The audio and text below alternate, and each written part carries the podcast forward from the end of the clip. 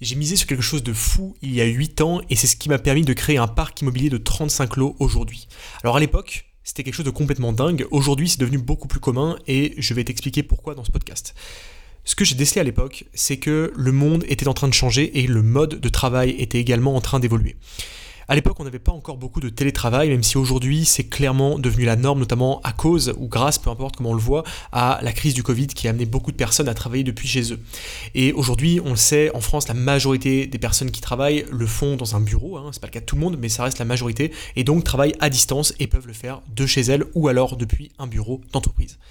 Ce qui s'est passé, c'est qu'à l'époque, j'avais déjà eu ce pressentiment, cette, cette idée, du par le fait que j'avais déjà un petit peu voyagé et que j'avais pu me rendre notamment au Canada où j'avais vécu pendant un an, et j'avais déjà compris que le futur, c'était le fait de travailler à la maison et de pouvoir choisir son cadre de vie Ayant vécu dans des grandes villes, à Lyon, à Montréal, etc., je me rendais compte que ça ne correspondait pas à tout le monde et qu'une grande partie de la population préférait vivre dans des zones un peu plus rurales, vivre à la campagne, avoir l'air pur, etc., etc. Et si tu m'écoutes, c'est peut-être ton cas, peut-être que toi aussi tu as quitté une grande ville pour aller vivre dans une zone plus périphérique, plus calme également, pour eh bien, être dans un cadre plus naturel.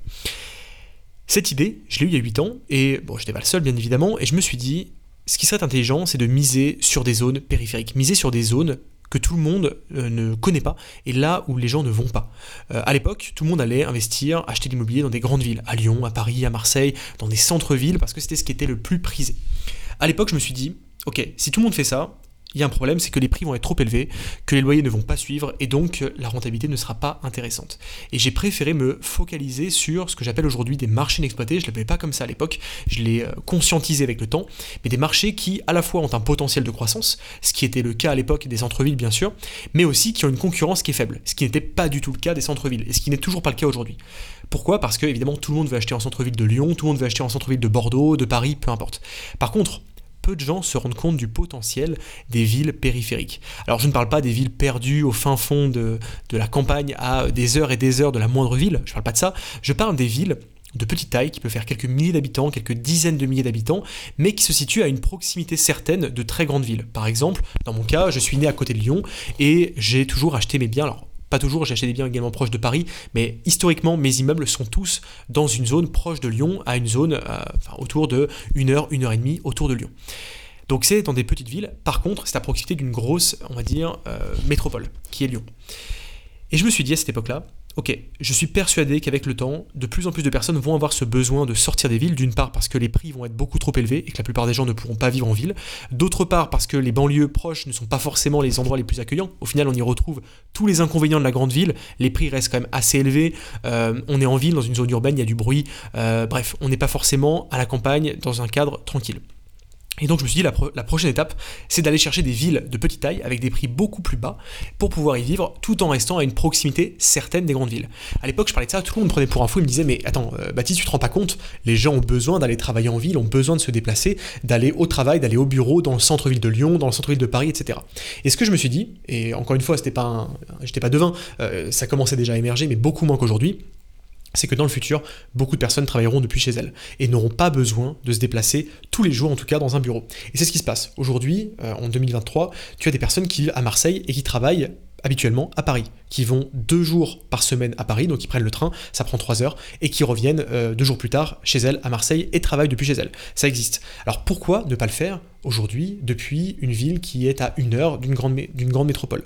Et c'est ce que j'ai observé, et au final, bah, l'avenir m'a donné raison, puisque aujourd'hui, de plus en plus de personnes se déplacent des grandes villes comme Lyon vers les endroits dans lesquels moi j'ai acheté et je mets en location, ce qui me permet eh bien, de miser sur une population future, miser sur le télétravail qui, à mon sens, va devenir de plus en plus prépondérant.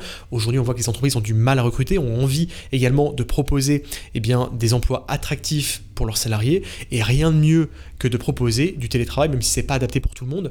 En tout cas, c'est une bonne chose de proposer du télétravail à des salariés pour les fidéliser et leur donner envie de rejoindre l'entreprise. Ce qui se passe, c'est que les personnes qui sont recrutées avec une partie de télétravail, eh bien pour certaines, pas tout le monde, mais une partie de ces personnes-là qui n'aiment pas forcément vivre en centre-ville, ou pour qui c'était devenu une corvée, ou alors qui deviennent euh, bah, parents, qui ont une famille, etc., et qui ont envie de se loger dans un cadre plus qualitatif, plus calme et plus adapté à une vie de famille, eh bien qu'est-ce qu'elles font? Elles prennent leur voiture et elles partent à une heure, une heure et demie du centre-ville de là où elles travaillent parce qu'elles n'auront à y aller qu'une fois ou deux fois par semaine.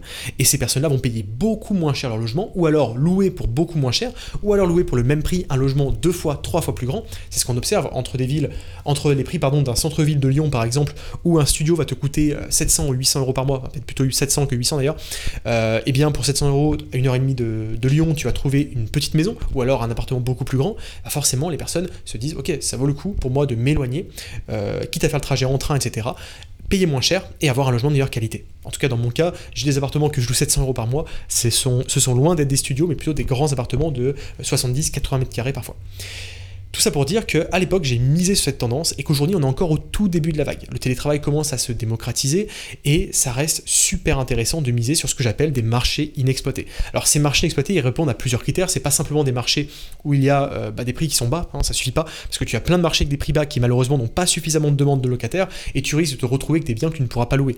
Le plus simple, c'est d'avoir justement une analyse complète d'un marché. Alors, c'est un outil que nous on a créé dans la formation Stratégie Empire qui te permet d'analyser étape par étape un marché. Et c'est bien plus complexe qu'une de marché. Une étude de marché, il suffit de dire, ok, il y a de la demande, j'achète. Euh, un marché exploité, c'est pas ça. Ça prend aussi en considération l'offre actuelle. C'est-à-dire combien il y a de logements en location sur le marché. Est-ce qu'il y a de la concurrence ou pas? Est-ce que c'est intéressant de se positionner ou pas? Et pas simplement de se dire, ok, les prix sont bons, euh, il y a la demande, j'achète. Parce que si tu achètes sur un marché avec une forte demande et où il y a également une forte concurrence, eh bien tu risques de te faire doubler et au final, ça n'aura absolument aucun intérêt.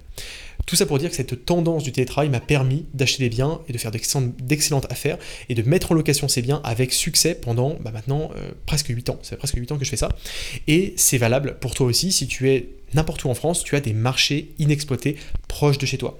Euh, il suffit de savoir les, les, détecter, savoir les analyser et de faire en sorte de détecter ces marchés pour toi aussi te positionner dessus et après créer ce qu'on appelle un réseau off-market. Tout ça, évidemment, j'explique juste en dessous de ce podcast dans la vidéo qu'on te met à disposition qui te résume justement toute la stratégie.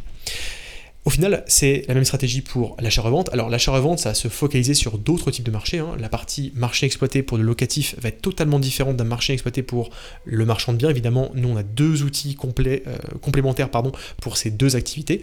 Mais dans les deux cas, ça va être des marchés différents, mais c'est également la même logique. Il faut trouver des marchés à potentiel pour l'achat-revente pour l'achat-vente, ça va plutôt être des marchés justement où on a plutôt une forte demande d'achat de résidence principale. Pas forcément de location, mais d'achat de la part de personnes qui veulent acheter un logement pour y vivre euh, sur le long terme. Et c'est là où on fait justement de bonnes affaires d'un point de vue marchand de biens, avec plein d'autres critères sur le niveau de vie, euh, la recherche également des revenus moyens de la population, le taux de chômage, etc. Il y a plein d'informations à prendre en compte et évidemment la concurrence des biens en vente sur le marché actuellement. Voilà pour ce résumé, voilà pourquoi justement le télétravail m'a permis de réaliser d'extrêmement bonnes affaires et pourquoi c'est aujourd'hui l'opportunité à saisir si tu veux te lancer dans l'immobilier, c'est de te positionner sur des secteurs qui vont recueillir et qui vont accueillir dans le futur des télétravailleurs, des personnes qui n'ont pas besoin d'être dans les grandes villes pour vivre. Ça te permet d'acheter des biens à un prix beaucoup plus bas de générer des rentabilités qui sont beaucoup plus élevées parce que les prix vont être amenés à augmenter par la suite si ton analyse est bien faite, bien évidemment, et donc de te mettre sur une vague vraiment croissante, à l'inverse des centres-villes où les prix sont déjà très élevés et c'est extrêmement compliqué de gagner de l'argent aujourd'hui si tu investis dans le centre-ville de très grandes villes françaises puisque les prix sont déjà élevés et que c'est complexe d'aller chercher plus de rendement. Voilà pour ce podcast sur l'opportunité du télétravail. Je te laisse là-dessus et on se retrouve directement dans le prochain podcast.